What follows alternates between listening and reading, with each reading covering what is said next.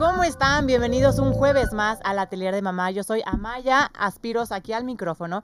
Ya saben que les creé este espacio un poco por necesidad propia, por saber cómo criar eh, de manera mucho más integral y todas estas dudas que la maternidad, porque la verdad es que es un caos y quien no lo crea es miente. Pero pues, siempre les traigo expertos con temas diferentes. Yo les, les traigo a Sofía Sánchez de Tagle, completo lo dije, completo. Eh, tú eres asesora de crianza y guía de meditación. Así es. Y hoy estás aquí porque creo que se ha puesto de moda este tema. Y te estuve buscando meses y meses y no meses. Sé. No, no logramos. Hasta que lo logramos. Una fecha. Pero quiero que me platiques de este tema, de mm, que yo lo he escuchado mucho por, últimamente, o no sé si a lo mejor como soy mamá hace dos años, por eso me resuena tanto. Esta parte de sanar a tu niña interior para volverte una mejor mamá.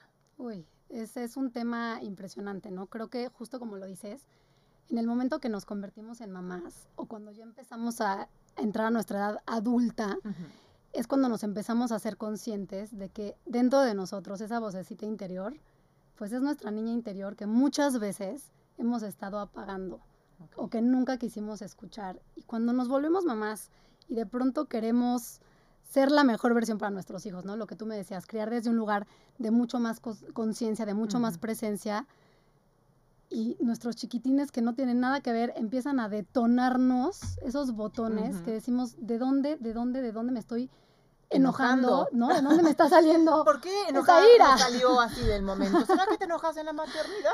Claro, y entonces empieza uno como, como ir adentro y a decir, a ver, ¿qué me pasó en mi infancia? ¿No? En estos primeros, ¿no? El septenio famoso, o también durante los 7 a los 14 años, o en la misma adolescencia, que, que me está detonando todo esto. Y es ahí cuando es la invitación a ir muy, muy, muy a lo profundo y a, navegar esas aguas incomodísimas, pero es la manera que vamos a poder realmente uno maternar desde un lugar mucho mejor, quitarnos como todas esas capas de la cebolla que nos fuimos poniendo desde niñas para querer acomodarnos en esta sociedad que tanto nos exige que tanto nos pide y que, y que dejamos de ser nosotros mismas.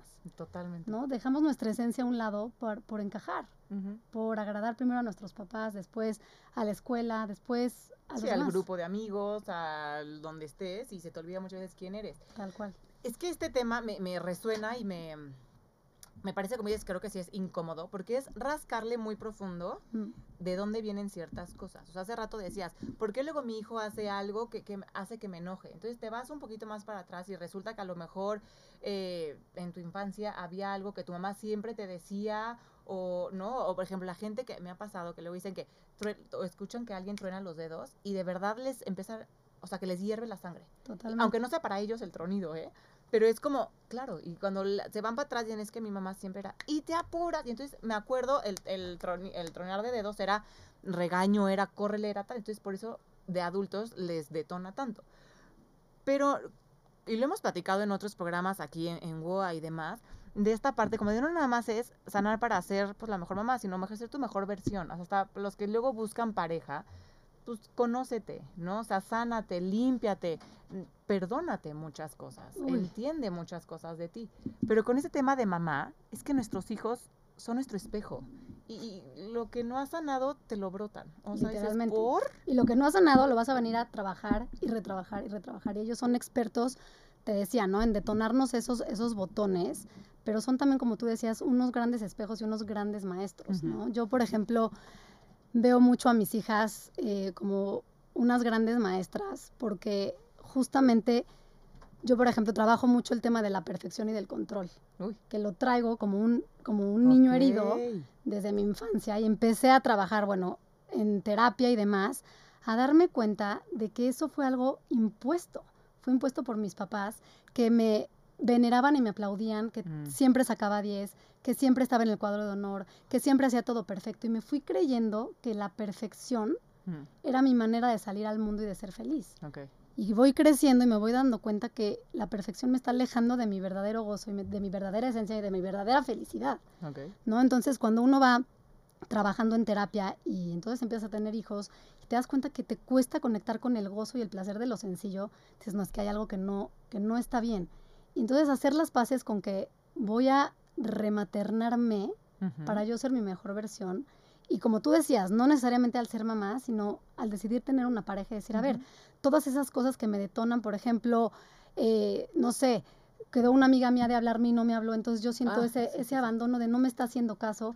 Quizás viene de una herida de abandono a los seis años que tu mamá se fue de viaje y para ti fue demasiado. Y justo es eso, que no es el abandono que haya sido una niña abandonada de, de me dejaron, sino que a lo mejor había algo importante ese fin de semana o no sé, tú quieres estar con tus papás y tu mamá tenía un evento importante o trabajar o un viaje con amigas y fue como, o sea, tu cerebro lo guardó como abandono. Entonces, no es que hayas tenido que vivir, porque eso yo lo, preguntaba mucho. Y decía, es que de verdad que si yo pienso en mi infancia, te lo juro que tengo una infancia feliz. Y muy bonita. Y pues sí, uno que otro gritillo por ahí, un chanclazo, que pues, sí me educaron a base de chanclazos todavía, la verdad. Este, y no, no estoy traumada, ni le pego a mi hijo, ni nada, pero este, eso tampoco funcionó mucho porque creo que sí soy la oveja negra de la familia, pero, o sea, tengo una infancia bastante feliz y con mis papás los dos presentes, o sea, como que pero claro, a lo mejor es lo que me decía un día una amiga, a lo mejor tú querías jugar con tu mamá ese día y tu mamá por algo fue, ahorita vengo porque tengo que llevar a tu hermana al doctor. No sé, alguna bobada así fue como... Literalmente, se te van, van, siendo cúmulo de cosas que te van ampliando la herida, ampliando la herida, ampliando la herida. Y eso que, que dices es súper cierto, no tiene que ser algo grande. La gente piensa que para tener que ir a terapia y sanar tu niño interior tiene que haber sido, no sé, tal vez un abuso, no un, un, abandono, ¿no? de, de, se fue tu papá por cigarros y nunca volvió, literalmente. Y para nada, pueden ser cosas muy pequeñas y muy sencillas. Y a veces creemos que el niño interior tiene una edad específica. ¿No? Creemos que es mi niña de tres años. Mm. Eh, la, única vez que mi papá me dio una nalgada cuando, cuando estuve en la playa con una prima mía que lloraba mucho y me picó una guamala. Esto es real, historia real. Yo empecé a llorar. ¿Te picó la guamala y aparte te nalguearon? Porque pensó que estaba copiando eh, a mi prima, ah. el llantito de mi prima y el berrinche de mi prima. Me dio una nalgada. Cuando me saca del mar, ve eso. Yo a la fecha me acuerdo de esa nalgada. Nunca jamás mi papá me volvió a tocar. Claro. Pero para mí eso fue muy fuerte. Entonces, seguramente, exactamente. Y lo que pasa es que eso tú lo vas guardando en tu inconsciente, en tu subconsciente. Y esos niños interiores que tenemos van saliendo con distintas situaciones que vamos viviendo en nuestra vida adulta. ¿no? Entonces, como te decía, no es necesariamente que haya sido algo muy. Grande. Y también quiero recuperar lo que dijiste, ¿no? A veces las generaciones de nuestros papás pues eran mucho más autoritarios, ¿no? No había esta, esta horizontalidad de eh, estoy educando almas, y entonces vinimos este plano a aprender el uno del otro, y son mis más grandes maestros, decían, soy su mamá y soy su papá, punto, soy te callas, soy su autoridad, y te doy una nalgada y te meto un pellizco. Sí, o el típico, porque lo digo yo.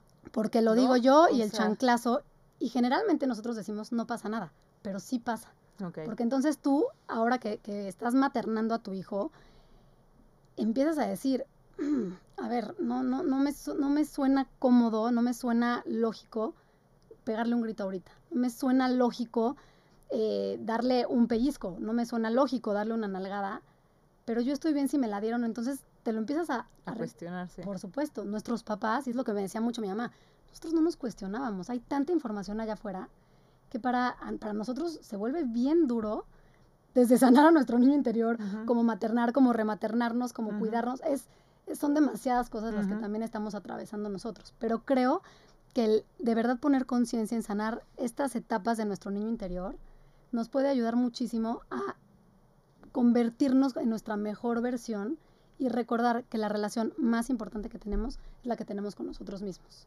O sea, somos nuestra persona, tenemos que ser nuestra persona favorita. Y es que es con la persona con la que vas a estar toda tu vida. Literalmente. O sea, exacto, porque eh, papás, bueno, amigos vienen y van, parejas vienen y van, los papás están en un momento de tu vida, en otros están un poco más, más cerca, en otros un poco más lejanos, los hermanos, los hijos, pues también en un momento, pues se van a ir, o sea, van a, volar y, se irán, pero tú eres la que te vas a aguantar 24 horas al día toda tu vida. Toda tu vida. Entonces, si no te caes bien o no estás sanando esa parte o te estás valiendo, gorro, que es algo que, que a mí me gusta siempre decirlo y rescatar no es un tema de egoísmo el decir me voy a ir al gimnasio o necesito un día de spa o necesito una plática con amigas hoy en día en la maternidad. O sea, sí tenemos una sociedad que a lo mejor, sobre todo de gente más grande, que nos señala como, ay, ridícula, ¿no? Necesita un día para ella. En mi casa decíamos así, teníamos ocho hijos. Claro, ¿y cómo estás hoy? ¿Cómo es tu relación contigo? ¿Cómo era tu relación contigo en ese momento? Entonces, creo que tendremos que dejar eso de lado, el que nos señalen y decir, pues sí, hay veces que necesitas pedir ayuda y decir, oigan, échenme la mano, estoy vuelta loca, necesito un respiro. Y eso que acabas de decir me parece tan, tan, tan fundamental. Porque ¿qué pasa, no? Nuestras mamás y nuestras abuelas, pues vinieron cargando bagaje, cargando creencias que nos fueron pasando, ¿no? De generación en generación, que son muy fuertes. Y eso es parte también de la herida del niño, ¿no? De nuestra herida como niñas de, de no creernos suficientes. Justo a eso quería llegar, que lo hacen sin, sin darse cuenta, pero era esta parte de no aplaudas tus tus esfuerzos o tus reconocimientos o tus logros porque es que es presumida. Y, y, no pidas ayuda porque es, no, van a decir que qué débil eres, que acuérdate que somos fuertes. Y no, entonces te van pasando esa parte que hoy como mamá de pronto explotas y dices, no, ya no puedo más. Y entonces vamos a sanar esta parte de, nos me enseñaron a que tengo que ser la que carga con todo. Pues sí, a veces, y a veces no. Claro, y, para eso tienes una pareja y aprende a dividirlo y aprende a decirle te toca cambiar el pañal. Es tu rol también. O sea, es tu hijo. Entonces no me estás ayudando así como yo no te estoy ayudando a la hora de... Entonces creo que esta parte se tiene que aprender también a, soltar un poco el control y a dejar que los papás hagan también su rol de papás y que a veces se hagan bolas. Totalmente. Y pues es que no le dejé preparado todo. Pues tampoco es inútil, ¿no? O sea, podrá y lo resolverá y algo lograrán. Totalmente. Pero, ¿cómo sabes qué sanar? ¿Cómo y cómo lo sanas? Creo que el principio de la sanación empieza cuando, cuando empiezas literalmente a sentir en tu cuerpo que, que hay algo que te está haciendo sentir fuego, ¿no? Tú, tú, si te observas, cuando tus hijos o alguien te hace enojar, ¿cómo empiezas a sentir tú? Te empieza a arder el estómago, ¿no? Sientes hormigueo en las manos, eh, te empiezas a poner fría, empiezas a sudar, se te hace como el nudo en la garganta, o sea, hay muchas cosas que te empiezan a decir, hay algo que no se está sintiendo bien. Entonces, primero reconocer que empiezas a sentir algo en tu cuerpo que no se está sintiendo bien. Y entonces, si te escuchas un poquito más, es decir, a ver, quiero, quiero tratar de entender por qué, por qué estoy sintiendo esto. Probablemente, o algo que me pasa mucho a mí, es el enojo. El enojo era algo que yo entendí que mis papás me hicieron siempre ver como que estaba mal enojarme. Que si me enojaba, con esa cara enojada, me iba a ver horrible. Que enojada no consigo nada. Que enojada, mejor me vaya a mi cuarto. Y que enojada, cuando me termine de enojar, entonces ya puedo salir. Entonces imagínate el peso que le están poniendo a esta emoción, que no es negativa, es una emoción que quizás se siente menos agradable que la felicidad, por supuesto, pero yo la tuve que bloquear porque mis papás me dijeron que no estaba bien sentir el enojo. Que porque el enojo no me estaba haciendo bien como hacer ver como la Sofía perfecta, eh, que tiene todo bajo control. Entonces ahora en la maternidad, que en la maternidad es el espacio donde en teoría se permite que nos enojemos, es como el único lugar donde se vale que ah, gritemos, porque tú en tu trabajo no, vas, a, no vas, a, gritar, en la calle no vas a gritar. En el único lugar donde a las mujeres se nos permite socialmente enojarnos es con nuestros hijos, realmente. Entonces empiezas a decir, oye, ¿sabes qué? Esto está, esto está duro. ¿Qué está pasando y qué quiero sanar? Entonces, por ejemplo, hay un libro maravilloso, no me acuerdo el nombre de la autora, pero es El poder del enojo femenino, que cuando yo lo empecé a leer, empecé a sanar ese niño herido y me acuerdo perfecto esa niña Sofía de ocho años en una fiesta que no le quise prestar mi juguete a una niña y mi mamá me encerró en mi juguetero porque fui muy poco compartida. Y de tal enojo me rompió un dedo, ¿no? Y ahí me quedé encerrada en mi cumpleaños. Hasta que salí y le presté la muñeca, o no me acuerdo si era muñeca B, ni siquiera me acuerdo de qué era. me acuerdo del enojo. Pero entonces eso yo nunca me hubiera acordado si yo no hubiera empezado a contactar con ese enojo. Digo, claro, y no es que mi mamá lo haya hecho a la mala. Claro que no. Es lo que siempre decimos, no es que los papás, nuestros papás lo hayan hecho mal. Son las herramientas que tenían y es la crianza que ellos les enseñaron. Y hoy en día tan, tan, tan sí lo hicieron bien que formaron una generación que hoy en día quiere lograr un cambio. Mm, eso, Eso, eso, eso. Cuando, porque luego platicando con mi mamá me decía, pues tampoco lo hicimos tan mal, o sea, ahora resulta que siempre, que todo lo hicimos mal, le decía a mi mamá, no, justo creo que es al revés, tan lo hicieron bien que formaron una generación que hoy se puede dar cuenta de eso, se atreve a decir, necesito ayuda, necesito sanar, necesito un profesional que me ayude a quitar esto y hacerlo mejor. Eso que acabas de decir, no sé, la risa, le estaba contando a mi mamá que venía hoy Oye, ¿y de qué vas a hablar? De sanar mi niña interior. Uy, no, no, no, vas a criticarme todo el tiempo. Digo, no, claro que no, al revés, ¿no? Creo que lo que bien dices, les agradezco que con las herramientas que tenían, a la edad que se casaban. Aparte. Se casaban a la edad que yo estaba en la universidad. Claro, a la edad de la universidad, en donde el cerebro de, de, un adolescente, joven, Sí, no se está termina en desarrollar hasta los 20, entre los 24 y los 26 años. Ujú, Y, Y, mi ya eran mamá a esa edad ya eran 23. mamás. O sea, dices, exactamente. Entonces, con lo que, con las herramientas que tenías, creo que, creo que lo hiciste de maravilla. Pero lo que acabas de decir es, es crucial. Somos una generación que está abierta a sanar. Ujú. Cuando estamos abiertos a sanar esas heridas, es que entonces podemos sanar generaciones arriba y generaciones Generaciones abajo. abajo. Entonces, imagínate también o sea, sí es una carga, porque se puede sentir pesado que si no estás dispuesto a abrirte a esa sanación, pues vas a seguirle pasando cosas a tus hijos. Ujú. Pero cuando estás abierto a sanar, sanas arriba y sanas abajo. O sea, yo de verdad, cada vez que sano, me imagino muchísimo a mi abuela materna y a mi bisabuela. Ujú. ¿no? A todas esas creencias limitantes que fueron pasándole a mi mamá ese bagaje. Si te imaginas como una mochila, vas metiendo piedras de creencias que no son tuyas, ¿no? De culpas, de, de limitaciones inmensas que van pesando mucho. Y esta sanación, de sanar a este niño herido, empiezas a quitar peso a la mochila porque empiezas a ver que todo eso no es tuyo, que tú ya eras más que suficiente desde que eras niña, Pero empezaste a sentirte insuficiente por todas esas creencias y todas esas situaciones que fuiste viviendo, que decías, oye, yo por ejemplo, me acuerdo, ¿no? Era súper cantadora, bailadora, sigo siendo, Ujú. pero poco a poco me entró mucho la pena, Ok, porque yo sentía que lo tenía que hacer perfecto. ok. En lugar de disfrutar desde el gozo y del placer de Que me, da vale igual. gorro, sí. ¿no? Entonces, como Sofía lo hacía perfecto, si no me sale perfecta la voz, si Mejor no soy la mejor bailando y me gano el primer lugar, no, mejor no. A mí me pasó eso con el canto. O sea, yo hoy por hoy ni las mañanitas canto porque siempre se me ha dicho que canto fatal. Y pues la verdad sí canto fatal. Pero ¿y? ¿No? O sea, yo conozco muchos cantantes que se dedican a cantar, o sea, que son cantantes profesionales y cantan fatal, pero ahí le arreglan con el este, el tuno, no sé cómo se llama, y ahora resulta que cantan, ¿no? Claro. Entonces, no estoy criticando a nadie, pero pues, perdón, amo el concierto, pero los 90s pop, tour, te- este pop tour te puedes dar cuenta que hay muchos que no cantan. Totalmente. Y, y que es un show increíble y lo amo y quien me quiere invitar, adelante, por favor. Estoy feliz, la paso, la paso bomba, canto todas, mal cantadas, pero las canto. Y te digo que hoy en día no me atrevo, o sea, en el, porque hasta mi esposo se vuelve y me dice, híjole, pero agarra la nota. Y yo, me vale. Mm, Y ya me aprendí a, pues si no te gusta cómo canto, pues súbele al volumen. No voy a dejar de cantar. total. Y sí tengo una cantante frustrada. Igual que junto con la actriz que no se me dejó estudiar actuación porque pues no era una carrera como que mis- a mis papás les gustara mucho y hoy en día pues me sigo dedicando a los medios, o sea, como que busqué Claro. mi camino y dije pues no será por acá, pero y entonces Y ahí dices algo muy, muy interesante, porque también creo que la generación de nuestros papás nos veía como su proyecto de vida. Ok. ¿ok? Entonces vivieron muchas cosas a través de nosotros, también por su corta edad, y querían que fuéramos lo que ellos no pudieron ser. Y ves esa conciencia de ahora saber que nuestros hijos son seres individuales, no seres únicos con una misión absolutamente distinta a la y nuestra. que pueden ser lo que quieran. Lo que o ellos sea, quieran ser. sí. Y, y hay un- una cifra que me parece impresionante, que Sí, se las sí. voy a leer. Es, es un educador americano que ya murió hace unos años, que se llama John Bradshaw.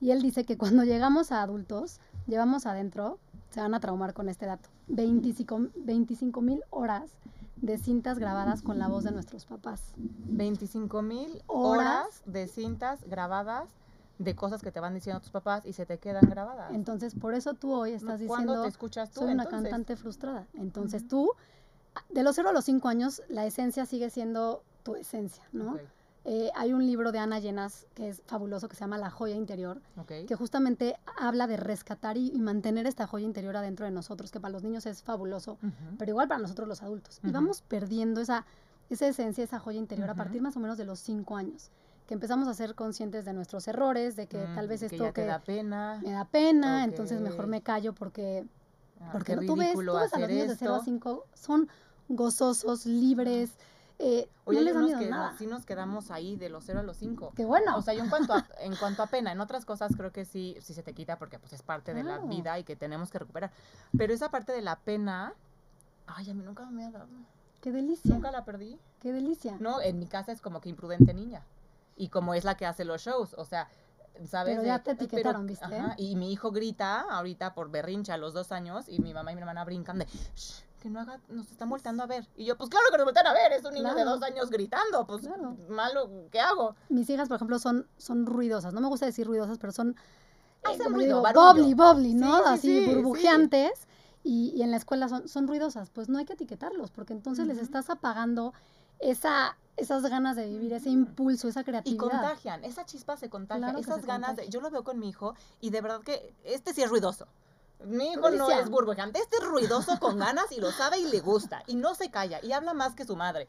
Y Dios mío, pero lo veo y digo, qué delicia. Qué o sea, qué padre que, que, que pueda ser él Mm. en decir, "Ah, quiero gritar, quiero cantar, quiero, ¿sabes? Cantar libre soy y dar vueltas. Y es feliz cantando libre soy a los dos años, cinco meses. Y lo canta con unas ganas que digo, qué padre. O sea, qué increíble mundo sería si todos nos atreviéramos, si es, viene de un lugar de amor y de crecimiento y de, Claro, no, no, no, claro. de quiero irle pegando a la gente. Pero qué diferente sería. O sea, ¿cuántos sueños de adultos estarías realizando Miles. en lugar de quedarte como la cantante frustrada? Totalmente, ¿no? La bailarina frustrada, la cantante frustrada, la arquitecta Y no frustrada. significa que va a ser la bailarina que va a ir a bailar a lo mejor a Nueva York. Exacto. Pero a lo mejor va a ser la bailarina increíble del teatro pequeño de la zona. Y qué padre. O sea, yo, Total. e- esa parte de creo que ir realizando sueños que a lo mejor de chiquito, no porque tus papás han sido mala onda y han dicho que no lo cumpla, sino porque a lo mejor pensaron que no era el ideal de vida, o no les daba económicamente para la clase, o no les daba tiempo, o lo que fuera, que de grande lo puedas, nunca es tarde. Y creo que esa parte de esta parte de sanar niño, creo que, creo que, no sé, tú me dirás, pero creo que es algo que tenemos que decir, nunca es tarde. Nunca es tarde y por eso nunca es tarde para sanarlo. Puede ser una, mi mamá que tiene 65 años, decir, hoy voy a empezar a sanar a mi niña. Y cosas de su vida eh, le han movido mucho ahora para empezar a tener contacto con esa niña con la que no ha contactado desde hace Pero 60 años. Tienes que querer sanar. Tienes que querer sanar y ser suficientemente vulnerable y valiente para entonces decir, a ver, de esas 25 mil horas Ah, que te estaba contando, ¿Cuáles me conviene quedarme? cuántos nos Uy. nos metieron nuestros papás, o sea, y hay que observarnos, los que somos papás, cuántas veces les decimos que no a nuestros hijos, en lugar de todas estas palabras de aliento o estas, Ujú. ¿no? Eh, Sí, interacciones cambiar el positivas. discurso. No, no es que lo vayas a Cambiar dejar hacer todo lo que quiera. Que, que eso es algo que en esta parte de ahora de la crianza respetuosa, muchas generaciones de arriba dicen, es que es dejarlo hacer lo que quiera. No, No. no, el límite está. Claro. Simplemente no le voy a dar el madrazo que a lo mejor le, hubiera dado, le hubieras dado tú o, o Claro. tu mamá te hubiera dado a ti, ¿no? Li- O sabes, sentarme a explicarle que hay un límite, que no se va a mover, que tiene dos opciones, ¿no? Esta o esta, y que lo- te acompaño y estás enojado, puta, sí, yo también estaría súper enojada. O sea, Sí. yo hoy de grande me enojo mucho. Por supuesto, cuando a ti te ponen un límite en algo y,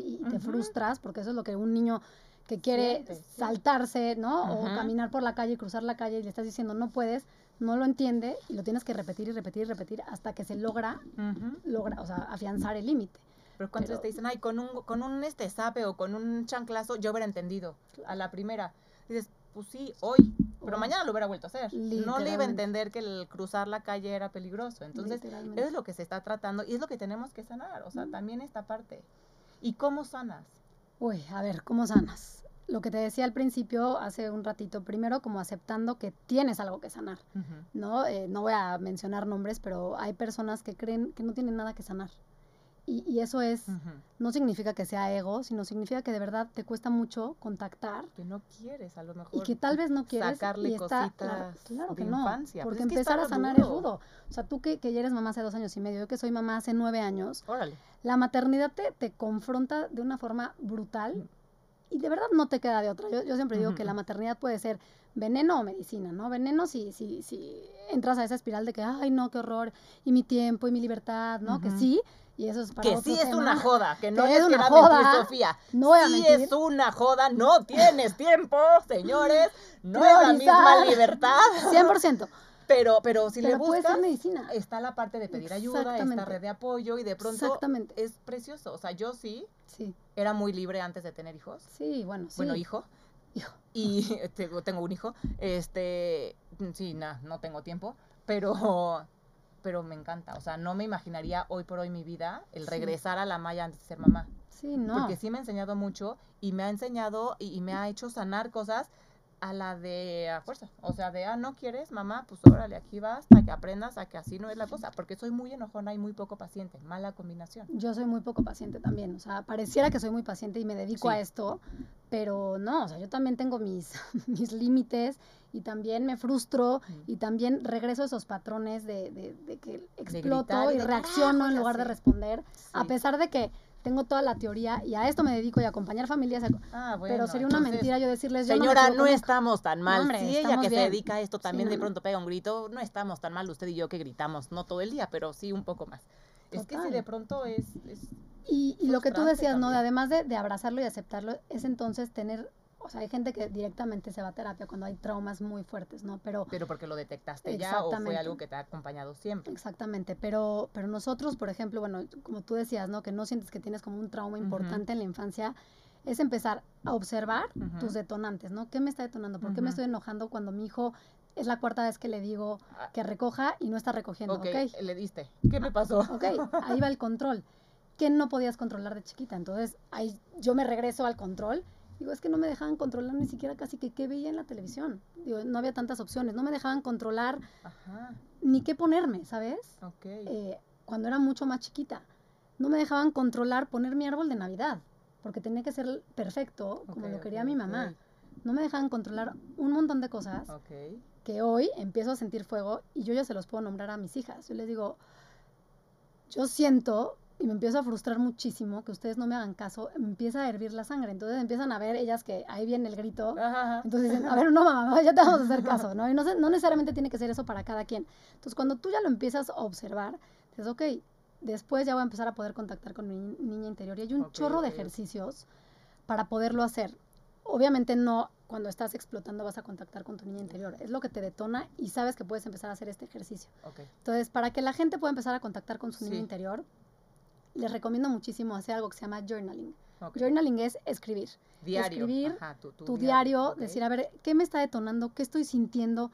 Sin, sin, sin usar la mente, ¿no? Dejar ese, ese hemisferio izquierdo de, de la racionalización, que todo le queremos poner como una explicación, y empezarle a permitir a nuestro lado derecho, a ese lado de la imaginación, de la intuición, de la creatividad, de, de, de, soltar ese control, a, a que deje esa pluma que, que, ¿no? que salga y salga y salga y salga. Entonces el journaling es maravilloso.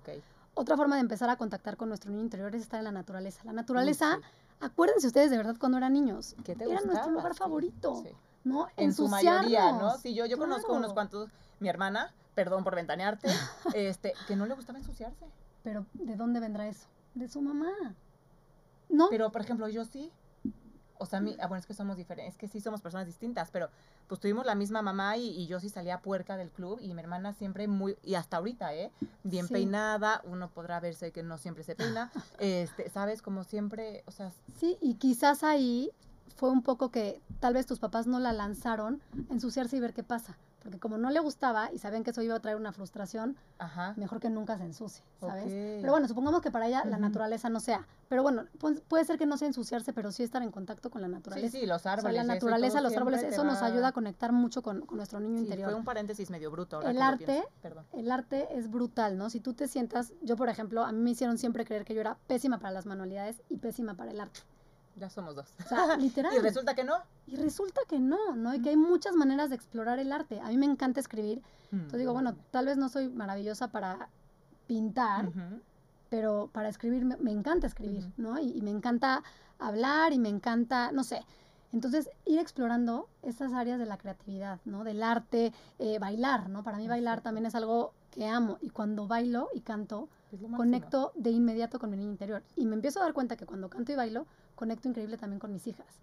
Y entonces empiezo a conectar con esta niña y la que está bailando y brincando no es Sofía de 40 años, sino es Sofía de 8 años bailando con sus hijas. Entonces empiezas también a sacar lo bonito del niño interior. No todo lo del niño interior es, malo. O sea, es rascarle y decirle, a ver, Sofía de 8 años, ¿estás segura aquí? ¿Estás en un lugar a salvo?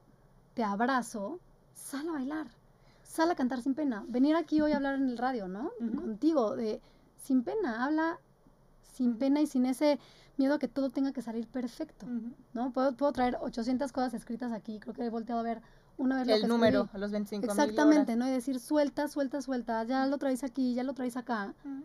Ahí empiezas a contactar con tu niño interior. Por ejemplo, eh, todos de chiquitos coleccionamos algo. Sí. ¿No? O sea, castigos. Ah, no es cierto. Castigos. Algunos castigos.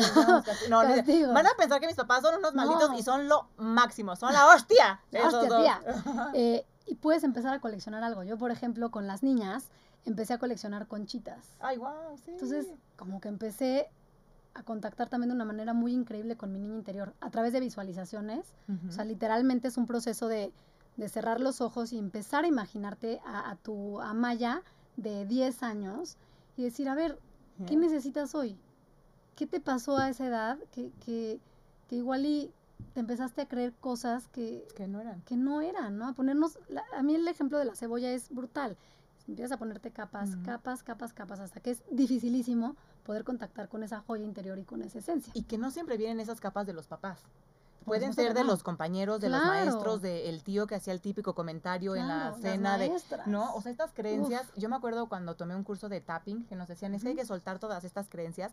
¿Quién es? O sea, cada quien juega un rol en la familia. Entonces, a la, a la, niña que siempre le decían que era la gordita de la casa, era ay, mi gordita, y no ella, que siempre le daban chocolates de regalo o luces porque sabían que la etiquetaron como la gordita.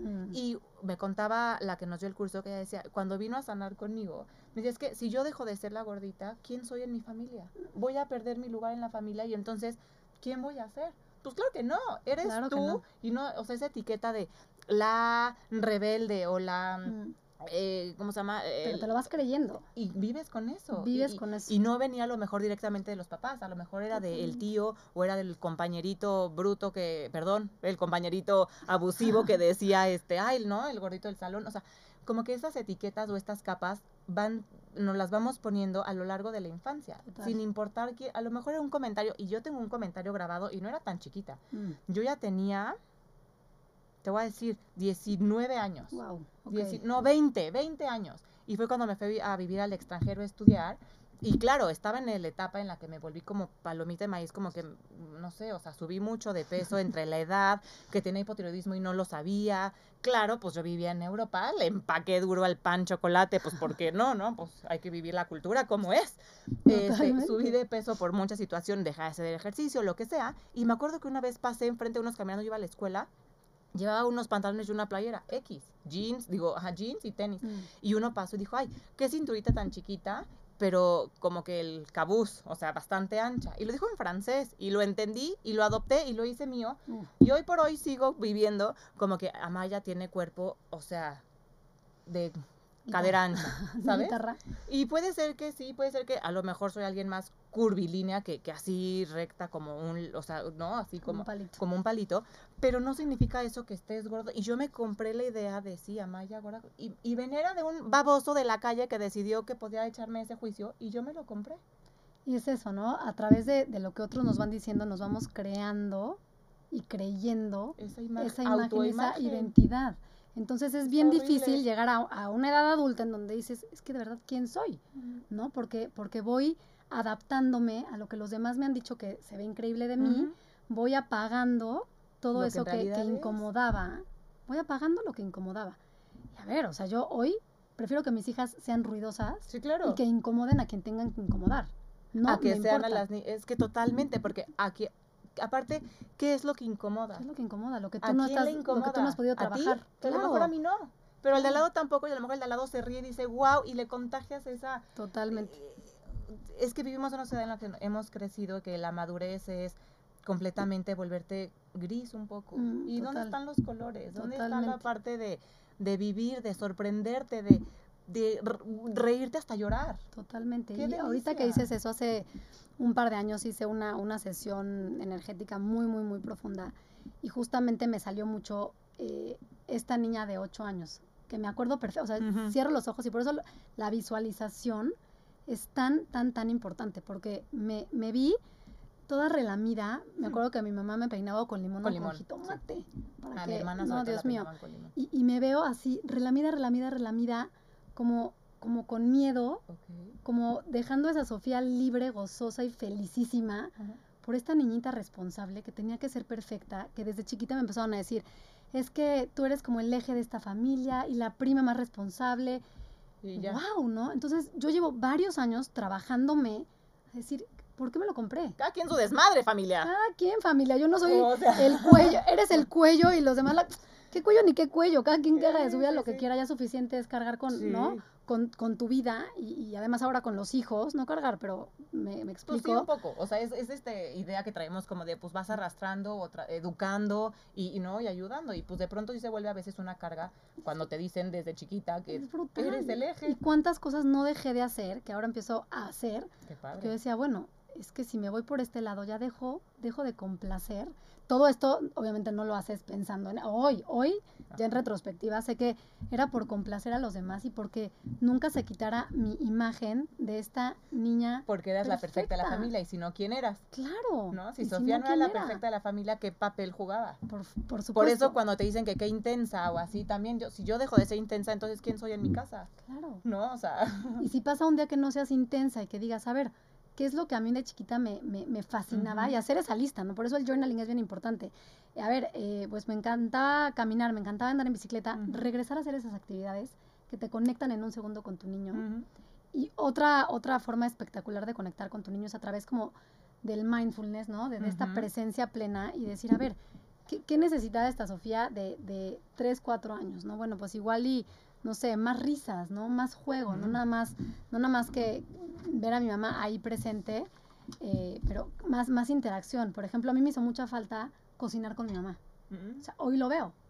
Mi mamá pues órale, es una señora, persona, claro. Ya para la Navidad, Sofía le va a ayudar Yo hago el bacalao. más de la mitad del menú para que se le quiten las ganas de cocinar. Pero eso me empezó a salir. Yo no me había dado cuenta de esa carencia hasta que tuve hijas que les encanta cocinar oye, seguramente a mí también. Y claro, me acuerdo que me compraron esos hornitos de. Ajá, ni voy a decir la que marca. salía crudo el hot cake y era deli. Salía crudo el hot cake y era lo que podía hacer yo sola porque mi mamá controla, eso podía controlar.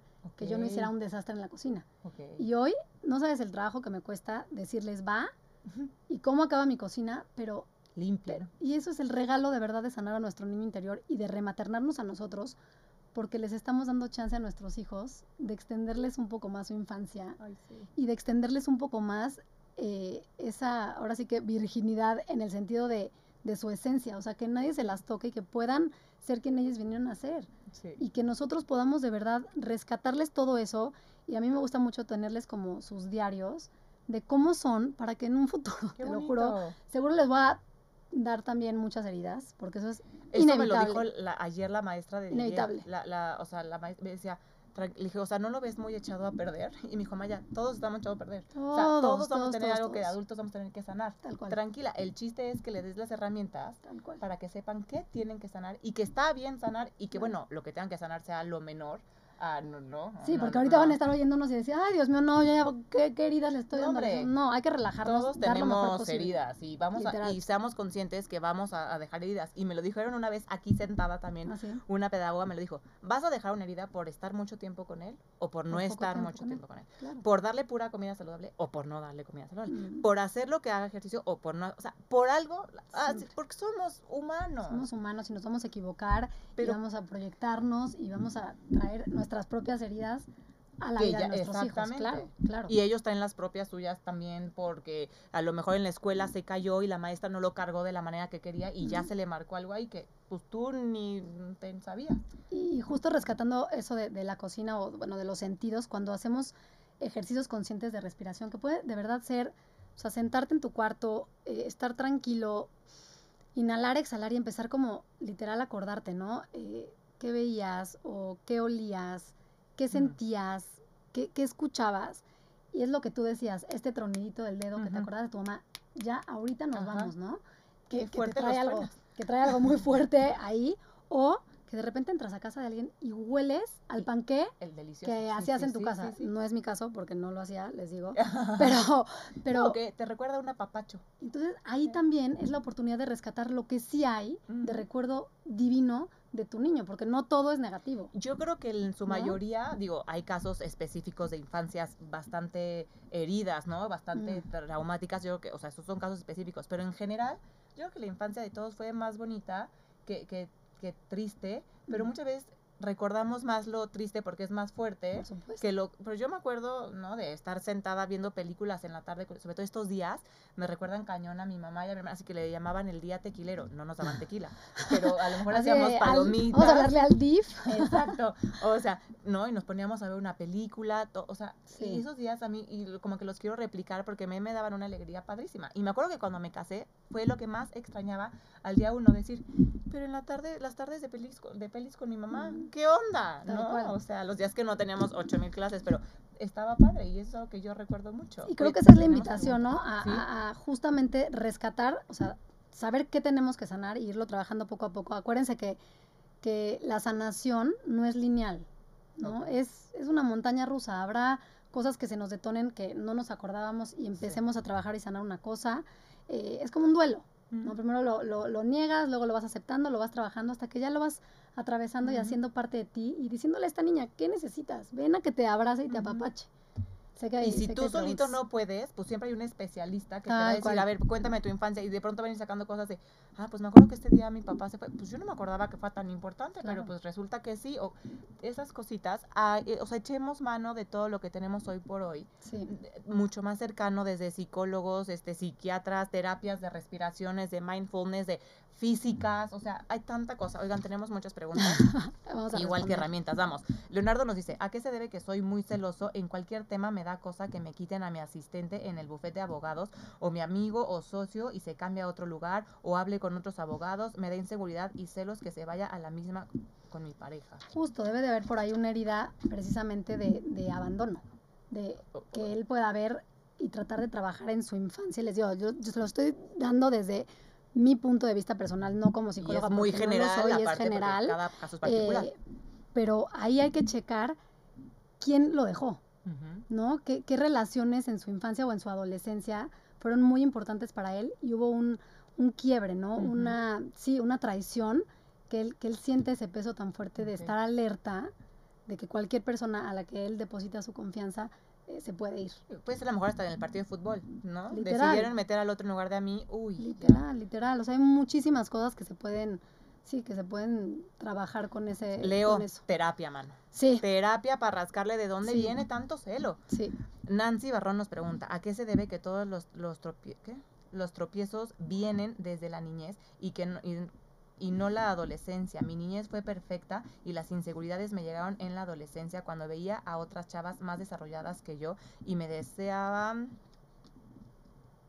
Ah, y me desesperaba porque no me pelaban los chavos lo que decías, las infancias perfectas. Es que exacto, las infancias perfectas no existen. Creemos en nuestra mente esos siete primeros años, de verdad nos cuesta trabajo. Si tú te pones a pensar sin ver fotos, sin ver videos, es bien difícil acordarnos de nuestra infancia, pero realmente en esos siete primeros años se establece la gran mayoría de nuestras cosas. Entonces, probablemente haya temas de inseguridad importantes que te pasó tu mamá. ¿No? Que, que la valía, o sea, por ejemplo, para nosotras, mi mamá nos decía, es que si ustedes son bajitas, o sea, mi hermana y yo, por ejemplo, no llegamos al 1,60. Entonces era, no puedes pesar un kilo más. No puedes pesar un kilo más. Entonces se va, cre se va creando desde niña, aunque yo no me acuerdo de eso de a mis siete años, pero entonces en la adolescencia para mí el, el pesar un kilo más era, ya un trauma, ¿no? Era ya algo muy, muy fuerte. Para ella quizás creció con una mamá con, un, con unas grandes boobies o, o que le empezara a decir su mamá, no te preocupes, ya algún día te saldrán. No, es que vas a ser mujer hasta que te salgan boobies. Entonces le empiezas a dar peso y probablemente lo que tú decías, esa, esas adolescentes compañeras de ella fueron demasiado importantes para ellas y le generaron un trauma, sin duda alguna. Entonces hoy hacer conciencia de que también esos estereotipos de belleza creados por la sociedad que no eran nuestros, pues los fuimos haciendo nuestros y creíamos que nuestro valor era tener unas boobies de silicón divinas, ¿no? Y una cinturita chiquitita o medir unos 70 para arriba para, para sentirte hermosa y mujer, ¿no? O sea, y, ahorita que dice eso, me viene a la mente que siempre era, ay, no es que eres toda petit, toda linda. Pues no, ¿no? O sea, ¿qué mujer quiere ser así toda? No, quiere ser como un mujerón. No, pues es que no eres un mujerón, no mides tanto, no, no tienes ese cuerpo así y te lo vas creyendo y, puedes sentirte igual de diosa poderosa midiendo 1,60 que midiendo 1,80. Claro. ¿No? Y teniendo pocas boobies o poca pompa. Es, es la personalidad. Literalmente. Es lo que haces con lo que tienes, no lo que tienes. Literalmente. de cuentas. Acá Rafael nos pregunta, tengo una duda, ¿qué pasa con los niños huérfanos? ¿Cómo les afecta a largo tiempo y, qué, y, qué de qué manera se sana? Uy, a ver, eh, con el tema de, de, la orfandad, pues depende muchísimo eh, en el momento en que los adopten. O sea, por eso generalmente las adopciones se recomiendan que, sean desde que son muy chiquitos. Cuando se adoptan de más grande, de hecho, hace poco conocí a una, a una chava que adoptó a su niñita de 7 años.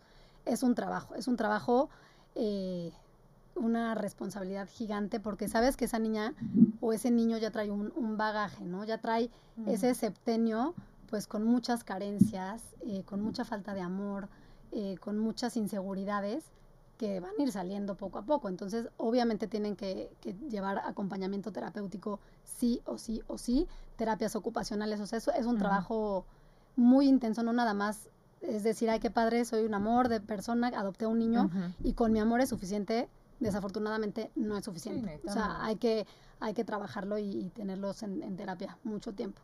Mucho, mucho tiempo. Por acá, miren, WhatsApp también. es que ni siquiera he dado los teléfonos de la cabina. O sea, gracias. A cinco minutos de acabar. 55 52 62 1300, extensión 1414. O mándenle un mensajito a Mike. 55 61 00 7454. Pues para más preguntas. Acá nos preguntan: ¿puede haber ambivalencia que ya sea con los papás que, se que son exigentes y sientes más confianza con tus abuelos? ¿O tu mamá te exige de más y tu papá te apapacha? ¿Te puede afectar? A ver, yo siempre he dicho que creo que si, si tienes una mamá y un papá que maternan y paternan de una forma similar en equipo, con normas y límites muy claros, siempre le vas a dar un mensaje mucho más claro al niño. Pero a ver, las personalidades de los papás son las personalidades y con eso no podemos hacer nada. No puede ser que el papá sea mucho más estricto y la mamá mucho más barco, como decimos, y vayas a sentir más afinidad con uno y con el otro y vayas a atreverte a contarle más al uno y al otro. Por ahí, hijo, es que sí, o sea, sí depende muchísimo de, la personalidad de, ellos dos y lo que cada uno te vaya impregnando. Yo, por ejemplo, mi mamá era la estricta de la casa. O sea, yo le tenía más miedo a los exámenes de mi mamá que a los exámenes de la escuela. Ah. O sea, real, real, real, real. Y es algo que, que a la fecha le decimos, bueno, los tres, mis hermanos y yo, somos súper estudiosos. O sea, nos fascina estudiar. O sea, yo a la fecha sigo estudiando y me encanta. Y mucho sí creo que fue la disciplina de mi mamá pero mi papá era el más dicharachero, mm. entonces como que conecto mucho, por ejemplo, mi niña interior conecta muchísimo con mi papá, mm. que él ya murió hace siete años y que, y que me he dado cuenta que ese lugar de gozo y placer, conecto demasiado con mi niña gracias mm. a él.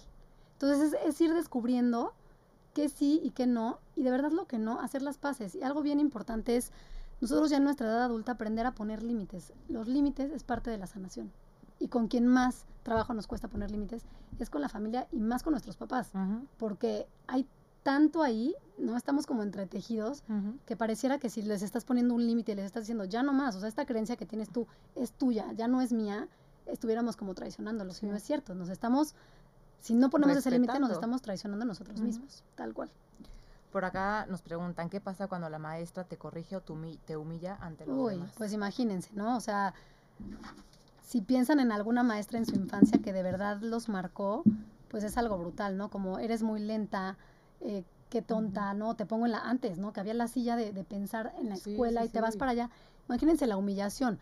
El mensaje que le están dando al niño o a la niña es, tú no eres suficiente, tú no eres valioso, eh, hay algo que no está bien en ti. Y así crecen los niños, y así crecimos nosotros. Hay algo que no está bien en mí. Y, y entonces hacer las paces con eso, decir, todo está bien dentro de mí, voy a tratar de dejar a un lado y tratar de sanar eso que me dijeron y no creérmela. O sea, tú no eres, ¿qué decías? Intensa. O sea, o sea, sí soy. O sea, sí, sí, pero, pero la carga de decirle a alguien qué intenso eres es demasiado Yo me lo tomo como algo bueno. O sea, me considero que intensa, digo, ay, sí, huevo. Sí, igual y tu personalidad es mucho más alivianada, pero para alguien que se la toma muy en serio, Imagínate. Sí, claro, nunca sabes. Es que ese es, ese es, el problema de ponerle un juicio a alguien o poner una etiqueta. Claro. Porque habrá gente que diga, sí lo soy, me da igual, o esa es tu bronca y cada quien cargue su. su. este, ¿Su? ¿Es su? O habrá quienes sí digan, no. Y, creo que hay edades, creo que hay edades en las que eres mucho más vulnerable a lo que te dicen los demás y te la compras y te la crees. Y hay otras edades en las que dices... En primaria, por ejemplo, en primaria empieza, yo lo veo con, mi, con mis hijas, ¿no? Que tienen nueve años que ya lo que les dicen los demás, ya, les un empieza. Tema, un tema que, que qué bueno que me lo cuenten, que qué bueno que lo hablemos y decirles, es que tu valor nunca está, por ejemplo, me acabo de cortar el pelo hace dos semanas. Te ves divina. Eh, de verdad. Fue, fue, fue un proceso y cuando me vio una de mis hijas, se puso mal, ¿no? Me empezó a decir, no, ¿por qué? O sea, ¿por qué te lo cortaste? ¿Por qué no me dijiste, mamá, no quiero que vayas a mi festival porque te van a ver con el pelo corto? Y yo, a ver, a ver. O sea, tu valor nunca puede estar en lo exterior. Sí, sí, sí, si tengo el pelo largo, güero. ¿Qué estará pasando en la escuela para que ella crea que su pelo? Claro. Claro, cuando se lo cortó le dijeron que se veía mejor con el pelo largo. Entonces, Claro. ¿Me entiende? Para ella fue como, nunca me lo voy a volver a cortar. Digo, pero aunque sea para donarlo, ¿no? Para alguien, para una peluca, nunca me lo voy a cortar. Por esa creencia que le metieron un día un niño en su escuela. Entonces, claro que hay que ser bien conscientes. Y en la adolescencia, pues ni se diga, ¿no? Es cuando, cuando empezamos a, a ceder. Porque hay tantas y tantas y tantas niñas que hay embarazos a los 14, 15 años por, por presión de, ¿no? De tienes que, ahora con, con, todo lo que hay de pornografía infantil y demás, niños pidiéndole a las niñas fotos, ¿por qué? Porque creen que si ellos no lo hacen, no pertenecen. No pertenecen. Entonces, hijo, hay que, hay que abrir mucho el canal de comunicación con nuestros hijos y, y ser nosotros muy cuidadosos de estos temas. O sea, por ejemplo, en la casa, ¿no? Mis niñas son súper delgadas, súper, súper, súper delgadas. Y yo evito, a como de lugar, decirles que son delgadas y no hablamos del cuerpo de nadie porque no se habla del cuerpo de nadie para, para nada más decir ¿para qué sirve, no? Mis brazos para cargar, mis piernas para correr, mis pies para bailar. Nada más. Y eso es repetición, repetición. Porque a mí sí me generó un trauma. A mí también. O sea, mi mamá. No el estar ultra delgada como tú, pero, o sea, estas partes de, ¿no? De. Sí. Y no porque te lo quieran imponer tus papás de tienes que estar así y si estás subida de peso ya no vale. Pero son cosas que vas agarrando de la sociedad. A mí, por ejemplo, yo siento que a mí mi trastorno me lo detonó mucho. Eh, los anuncios, la perfección que se veía, ¿no? Eh, eh, Y no era que viera pasarelas, ni nada. En mi casa nadie veía pasarelas, o sea, nadie ve hoy por hoy. Pero como que yo tenía esa idea de querer ser actriz y que lo que yo veía en la tele era que estaban divinas, pelo divino, así, la cara sin un granito y el cuerpo precioso. y eso era lo que yo quería seguir. Y en mi casa nunca, cero en mi casa son así, o sea, mi mamá cero es de ultramaquillaje y de así, cero. Sí, fue el exterior. Fue el exterior completamente el que me hizo, eso es lo que quiero ser, eso es lo que tengo que ser.